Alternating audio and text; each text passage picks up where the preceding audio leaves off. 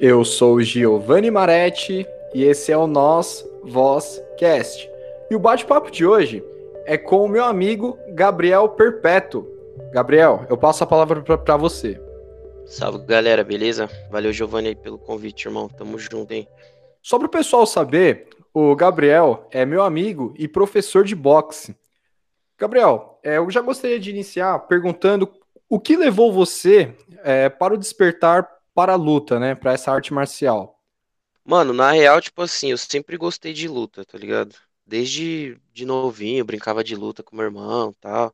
E eu acho que o que foi o maior foco, assim, para mim, que foi um bagulho que me chamou demais. O meu irmão também luta, Thiago Bodão, ele foi lutar no UFC BH. E aí eu fui assistir, eu tive passado algumas coisas, enfim. E aí acabou que eu fui para BH para assistir. Quando eu entrei lá, que eu vi a estrutura, tudo, mano, eu pirei, tá ligado? Eu tava com uns 15 anos, mais ou menos. Aí eu falei, velho, eu quero muito fazer isso, eu quero lutar. Aí já fiquei com essa ideia na cabeça. Minha mãe sempre foi contra qualquer um de nós treinar e tal. Aí assim que eu cheguei aqui, eu já falei, mãe, queria treinar, não sei o quê. Aí ela, ai meu filho, não sei, isso daí não dá futuro, você vai se machucar. Aí acabou que eu fui, ela liberou, fui numa academia, na época aqui do bairro mesmo. E aí eu cheguei lá, tinha duas opções para me treinar, né? Tinha Muay Thai e boxe. Tinha um, um lutador que eu assistia no reality show que eu gostava muito do estilo de luta dele. E era diferente do que a galera lutava, né? Que era o Hugo Wolverine. E aí eu perguntei, mano, esse maluco treina o quê? Tá? E meu irmão falou assim, mano, você vê que a base dele é diferente porque ele luta boxe, ele treina boxe. Eu falei, ah, isso que eu quero pra mim. Aí eu comecei a treinar. E aí tamo aí, né? É, então, mano, eu e esse, esse, meu irmão que luta, aliás, todos os meus irmãos, né? Eu sempre fui um cara que valorizou muito família. Minha família é muito unida, graças a Deus. E esse meu irmão, a gente tem, além de em comum o lance da luta, a gente passou por um, por um veneno, né, na infância, que a gente teve câncer, tá ligado? O meu irmão, ele teve, ele é mais, meu irmão mais velho, não lembro exatamente quanto que tem, quantos anos tem de diferença. Ele tá com 34 agora, eu tô com 25. Ele teve um machucado que ele bateu, se eu não me engano, ele bateu o ombro em algum lugar e machucou. E ele ficou meio que com receio, não sei se contar para os meus pais, não sei o que aconteceu. E aquilo foi necrosando e foi apodrecendo o osso da clavícula dele. E virou um. Desenvolveu, acabou desenvolvendo um câncer, um tumor. E coincidentemente, nessa época eu tava nascendo, né? E eu nasci com leucemia, eu tive uma porrada de problema de, de saúde. Minha mãe passou um puta veneno, que meus pais eram separados. Então minha mãe tinha que revezar com a minha tia para ver quem ficava com a gente no hospital. Aí a gente estava internado juntos, aí ficava um tempo com um, um tempo com outro. Mas eu lembro que ela fala, tipo, ela acho que ela tinha até um tempo atrás, não sei se ela ainda tem, o atestado de, de óbito que o, o médico tinha feito ela assinar. Porque eu nasci, eu tinha leucemia e, mano, leucemia você pegou uma gripe, fudeu, tá ligado? E aí, junto com isso, eu acabei tendo uma infecção generalizada, se eu não me engano, um rim não estava funcionando, alguma coisa assim. Tanto que eu passei, um, eu fiquei alguns meses, eu acho, internado e me alimentava por sonda, tanto que eu tenho uma cicatriz no pescoço e na costela de dois tubos que eu usava para me alimentar. E aí a minha mãe ficava nesse veneno, tipo, ela tinha que trampar, ainda tinha mais dois irmãos meus que ficavam em casa e eu e esse mais velho internado. E ela passou um puta período fodido assim pra ela, ela foi uma guerreirona demais. E e aí chegou um dia que ela chegou lá no hospital e o médico falou para ela que ela fosse trabalhar porque eu não ia aguentar até a volta dela, né? E aí falou, acho que é para ela assinar, não sei, mas ele deu o atestado de óbito. Aí ela ainda comentou que ela tinha mesmo que trabalhar porque tinha mais dois para ela alimentar em casa, ela não sabia o que fazer. E aí minha família sempre foi muito religiosa, tal. Hoje em dia eu tô meio desviado, mas minha família toda vai pra igreja, tal. Minha mãe sempre foi muito apegada com Deus. E aí ela falou, entregou nas mãos de Deus, né, para ver o que que acontecia. Aí ela foi trabalhar, tal. E quando voltou, eu comecei a ter uma, uma melhora, não tava mais dando essa infecção e comecei gradativamente melhorando. E aí eu fiquei ainda um tempo internado e hoje tô aí contrariando estatística, né? E esse meu irmão também, inclusive, ele não tem o osso da clavícula. Eu acho que do braço direito. É. Então o médico falou para ele para ele estudar. Eu lembro que ele era bem novo. Para ele deve ter sido, para deve não, né? Para ele foi muito mais difícil porque ele já era mais consciente. Eu ainda era recém-nascido. Então ele teve, ele passou, ele sentiu tudo isso na pele, né? Ficar no hospital e tal. E o médico falou para ele, para minha mãe, para que ele estudasse muito, porque ele não ia poder ter nenhuma profissão que exigisse do corpo dele, por conta da sequela que ia ficar. Assim como o médico falou que eu ia ter melhora, mas ia ter algumas sequelas, né? E graças a Deus estamos de boa. E aí ele falou isso para minha mãe, pro meu irmão, para ele estudar e arrumar uma profissão que não exigisse força nem nada, e acabou que o cara virou lutador, mano. E o braço onde ele não tem a clavícula é o braço mais forte dele na luta. Cara, que história! Ou seja, família de lutadores, né? Eu, mas eu incluo sua mãe também, incluo vocês desde o início aí. E, cara, impressionante o seu irmão também aguentando uma dor lá, porque ele, pô, ele passou uma dor do caramba pra ter, para aguentar o negócio ao ponto de necrosar. Tipo, Foda. o cara, o cara suportou dor. Isso ele sem condições. E você contrariando as estatísticas, olha aí, o homem forte aí.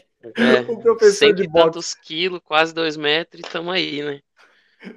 Mas foi uma você... barra fodida, velho. Você parece aquele personagem do Street Fighter, desculpa falar. Querido, vai lançar do Erron é sacanagem, mano.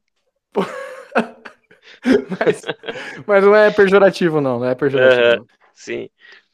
Caramba, interessante, né? Você meio que se espelhou no seu irmão e aí, nessa busca é, por entrar em alguma, ingressar em alguma arte marcial, você acabou se deparando com outras figuras que acabaram se tornando referência para você.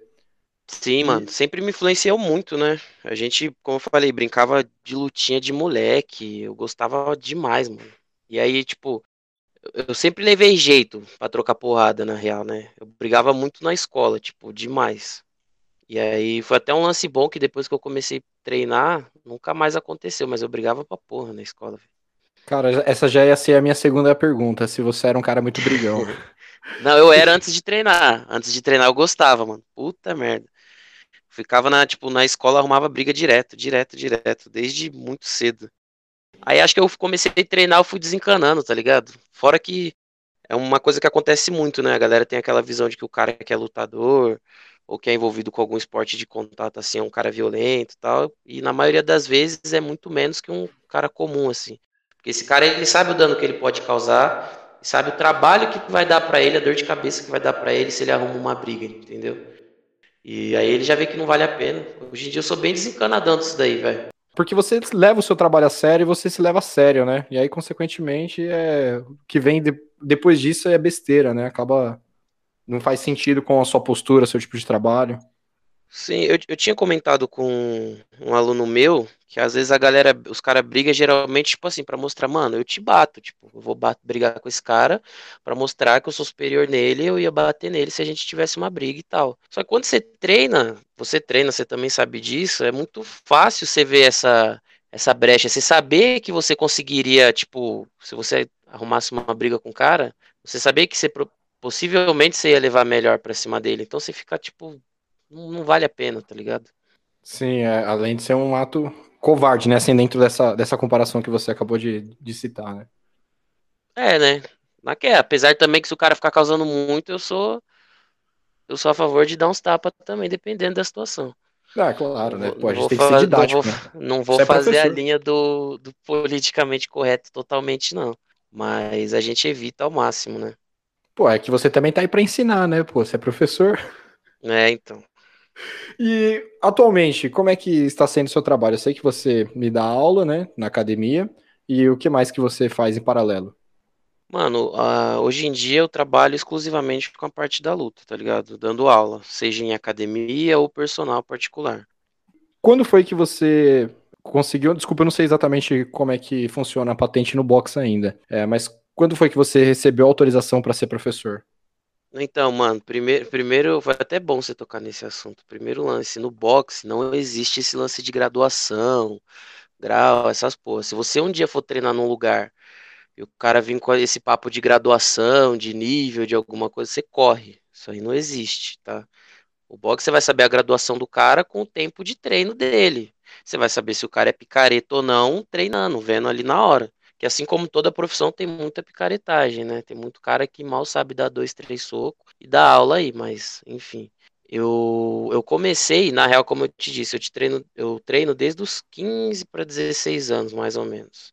Aí, quando eu tava, deixa eu ver, acho que foi em 2017, foi o final de 2016, eu tava passando algumas questões, umas treta familiar, tal, passei um período bem conturbado.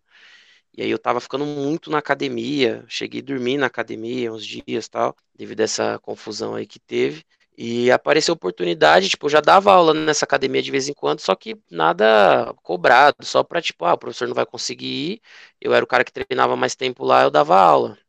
E aí, aí surgiu essa oportunidade. Muita gente já me chamou para dar aula e eu ficava naquela, naquele receio, tipo, não, mano, eu prefiro treinar, não gosto de dar aula, não sei o que, não sei o que. Só que eu sempre ensinei muito bem. Então, mesmo eu fazendo meu treino na academia, chegava alguém, tipo, novo, tava com dificuldade, eu dava uma auxiliada legal para essa pessoa. E aí apareceu a oportunidade de dar uma aula numa academia, onde esse cara não ia conseguir pegar. E aí ele falou assim, mano, você tá afim de dar aula nesse lugar? Aí eu falei, puta, não sei, velho. Ah, se quiser, tá aí o contato. Aí eu falei, ah, já tava num período meio foda. Eu falei, mano, vou meter as caras e é isso. Aí eu comecei a dar aula. E foi basicamente isso. Pô, aí foi deu... abrindo portas ali, outra academia, e aí eu fui crescendo, graças a Deus. Foi, deu, deu super certo, porque assim, você, enquanto professor, na minha opinião, tu, cara, é excelente. Uma aula excelente, assim, dinâmica, bem trabalhado. Na minha opinião, é, mas... eu, eu estou bem assessorado. Valeu. E, Gabriel, quais são os seus planos para o futuro? Como que você se projeta aí daqui para frente? Mano, tipo assim, ó, pra ser bem sincero, meu foco, meu objetivo profissional nunca foi ser professor né? Eu gosto de dar aula, tá, mas nunca fui ser professor. Eu sempre preferi muito mais lutar do que dar aula. Eu já fiz algumas lutas, tal. E o meu objetivo é ingressar no MMA, que é onde eu pretendo, se Deus quiser, ainda esse ano, fazer a minha estreia, né? Fazer uma lutinha. Aí vendo o que vai dar. Mas é o que eu quero para mim assim na vida é ser lutador. Cara, eu aguardo esse convite aí, tá? Do dia que for, pode me chamar que eu tenho interesse em assistir. É óbvio. Quais foram as lutas que você já participou, assim, algum evento grande? Você já chegou a, a, a lutar não, em algum mano, evento assim? Evento grande ainda não. Eu fiz cinco lutas ainda no amador de boxe, uma de Muay Thai, uma de Jiu-Jitsu e uma de Submission. É, eu lutei um GP também, que foi, acho que o troféu Ailton Pessoa, se eu não me engano. Que eu nem sabia, na real, que era um GP. Eu cheguei para treinar lá, para lutar, como se fosse uma luta casada, né? Já chegar achando que meu adversário tava lá e eu ia lutar com aquele cara. E aí chegou na hora, o cara começou a anunciar as lutas tal, e eu sem saber ainda quem era, e uma porrada de peso pesado lá, os caras tudo mal encaradão, pá, já fazendo aquele joguinho psicológico. E aí o cara pegou o microfone e falou assim: agora todos os pesos pesados sobem no, no ringue, que a gente vai começar o sorteio do GP. Eu falei, mano, fudeu, velho. Eu, eu, mal tava pronto para fazer uma luta, vou fazer quantas? Aí o cara que me treinava me olhou, fez tipo, mano, vai lá. Aí eu fui, tá ligado? Aí saiu, sorteou lá as lutas, graças a Deus eu ganhei as lutas todas e saí campeão do GP. Caramba, Gabriel! Fiquei feliz pra porra, mano. Caramba, tipo, você nem, assim, de certa forma você meio que no psicológico foi aquele impacto, mas aí você se deu um ao bem, assim, na situação. Foi, foi um choque da porra, mano, porque não tipo, acho que foi minha segunda luta, na real, esse GP. Aí quando começou a anunciar, eu falei, mano, como assim, velho? E aí peguei umas lutas duras pra caramba. Peguei um moleque lá que, mano, acho que eu nunca bati tanto em alguém e o cara ficou em pé. Eu tava cansando já, tá ligado? Tipo, pelo amor de Deus, gente, para isso aqui que esse moleque vai morrer e ele não cai de jeito nenhum. Aí eu fiz essa luta com ele. Fiz uma luta contra o cara que eu não me lembro o nome dele tava bem também. E aí na final eu peguei o, o cara que era filho do dono da academia. Então rolou até uma parada meio esquisita que assim, era para ter a final do GP e depois tinha uma luta apresentação de dois caras profissionais lá, né? Só que na hora que tava tipo assim, eu fiz minha luta e depois já tava garantida a final. Aí foi esse rapaz para fazer a dele. Aí chegou, ele pegou um cara duro, cansou pra caramba. Eu falei, top, mano. Eu vou pegar esse cara cansado, porque no GP você faz a luta, então é bom se você conseguir nocautear rápido, alguma coisa assim, que você não vai se desgastar tanto pra próxima. E aí eu vi que ele tava morto, eu falei, nossa, agora é meu momento, eu vou brilhar. Aí eu vi o pai dele indo lá na mesa dos juízes, eu falei, puta, não acredito, né?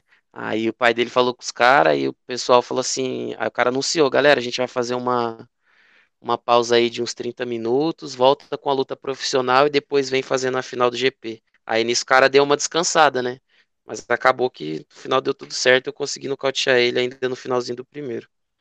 Nossa, cara, acho que foi emocionante esse campeonato aí, não só para você, mas pra galera que tava assistindo também, assim, né? Porque. Porra, foi foda, eu fiquei num cagaço fudido, velho. Pô, nem sei se pode falar palavrão, mano. Cara, eu coloco depois no modo explícito lá, pode ficar tranquilo. Demorou, valeu. E eu fiquei em choque, tipo, mas era uma experiência muito, foi muito bom, velho, muito bom. Na real que tipo assim, a galera às vezes não imagina, mas lutar mesmo, subir lá no ringue e trocar porrada, do processo é a parte mais fácil, mano. O difícil mesmo é você treinar. O treino geralmente ele é muito mais duro do que a luta. Então, difícil mesmo é você estar tá treinando ali, se matando todo dia e o nervosismo para você entrar na luta. Tipo, aquela a caminhada que você dá do, do vestiário até o ringue, você pode estar, tá, mano, voando com um gás infinito. Só esse nervosismo aí, você já vai ficar uns 30, 40% menos de menos gás lá para poder lutar. Que é o esporte que depende totalmente de você, né? E a arte marcial, não sei se você vai concordar com o que eu vou dizer agora. Não tem muito essa coisa de o importante é participar, porque lá você vai tomar murro na cara, né? Então, assim, você é. é, tem que ir para ganhar, tá ligado? Eu sou contra essa, essa filosofia até jogando Uno, mano. Eu não gosto muito de perder, não, tá ligado? Então acho que se for para você participar e se doar numa coisa, se sacrificar, que seja para ganhar, velho. Se você já entra com esse pensamento de ah, se perder tá tudo bem, aí você acaba aceitando muito fácil essa vitória. Você tem que ficar, na minha opinião, se você se frustra mesmo com a vitória, você volta umas 10 vezes melhor na próxima. E depois que a luta, pô, você vai lá para participar, você gosta de tomar murro na cara, tipo, é, é foda, tá né? de palhaçada, vou sair da minha casa para tomar murro e bater palma pro meu adversário e falar ah, muito bem. É, boa, boa. E, Gabriel, isso é, a minha mãe vai ouvir depois. E eu gostaria que você falasse os benefícios do box. E, claro, fale os malefícios, mas pega leve, beleza? Aham. Uhum. Mano, malefício, na real, já vou começar por ele vai muito de, de quem tá treinando, quem tá te dando essa aula. Porque tem aquela galera que fala assim, puta, mas é um bagulho de, de dar soco na cara e vai machucar e tal. Só que depende de com quem você vai treinar, velho. Eu já vi é, professor pegar aluno iniciante e sair enfiando a porrada no cara, como se tivesse valendo a vida dele. Só que também tem professor que vai numa outra linha. Eu boto isso na cabeça, tanto na minha quanto dos meus alunos. Eu não estou treinando nenhum lutador. Se for para mim treinar uma pessoa que vai lutar, essa pessoa está disposta a tomar murro forte na cara, se, se gastar mais no treino. Só que eu tenho que entender que, pô, tô dando aula às vezes para criança, às vezes para idoso, a galera que já tá estressada do dia a dia e só quer dar uma desestressada. Então eu não posso fazer isso ser uma parada ruim, tá ligado? Então, o boxe ele vai te ajudar na coordenação, vai te dar, vai te dar muito mais gás, energia para você fazer as coisas, vai te desestressar muito. Então, às vezes tem aluno que, puta, mano, o cara passava um perrengue no trampo ou em casa, ficava puto o dia inteiro, chegava lá, saía leve do treino. Aí você tem que saber trabalhar em cima disso. E aí é onde entra o lance de, tipo, entender para quem que eu tô dando aula. Então não tem para que eu sair enfiando a mão em todo mundo, até porque eu sou contra. Tem a hora de você fazer um, um sparring, né, que é um combate, tem hora de você fazer ele mais forte, mas você sabe muito bem. Eu sempre priorizo fazer mais fraco e fazer e todo mundo possa participar. Então, se eu já botar dois caras para trocar soco, os caras saírem se matando e eu não chamar atenção, ou já não deixar isso acontecer, às vezes chega um aluno novo que estava muito afim de treinar, e aí o cara entra, vê tudo aquilo fica, puta, mano, acho que isso aí não, não é para mim não, tá ligado? É, causa um impacto negativo, né? Não, mas legal, é. interessante. Gabriel, tem mais alguma coisa que você gostaria de falar? Alguma coisa que você gostaria de comentar? Um desabafo, uma crítica, enfim. Ou uma dica para quem tá começando? Mano, uma dica, deixa eu ver. Ah, é, é você conhecer bem com quem que você tá treinando, tá ligado? Eu sempre falo, a pessoa treina comigo, eu não, não importo dele treinar em outro lugar, que é uma coisa que acontece bastante em academia a galera fica meio ciumenta, tá? Você treina aqui, então não é para você treinar com fulano. Você treina comigo, não é para treinar com outro. Inclusive aconteceu isso comigo esses dias, um antigo cara aí que eu conheço, enfim. Eu comecei a dar aula para um rapaz e esse rapaz tinha procurado a academia dele para treinar, ele falou que não estava dando mais aula nesse horário, só trabalhando com personal. E esse cara tem lá suas desavenças comigo, né? E aí o menino começou a treinar comigo, eu postei a foto e tal, ele mandou mensagem chamando o cara para treinar lá. Não, pô, não treina aí não, vem treinar aqui comigo, vou abrir um horário tal. Você vê, a gente tá trabalhando tão bem que tá influenciando no trabalho de outras pessoas. Mas eu acho que, tipo assim, procura mais de um lugar, é, entra tipo de mente aberta, tá ligado? Faz o treino. Quem faz o treino é você. É igual quando chegou algum aluno e fala, pô, mas vai dar resultado? Eu vou falar, mano, depende de você. Vou passar o mesmo treino para 10 pessoas. Se 5 se dedicar e 5 fizer uma parada meia boca, o resultado vai ser diferente entre elas.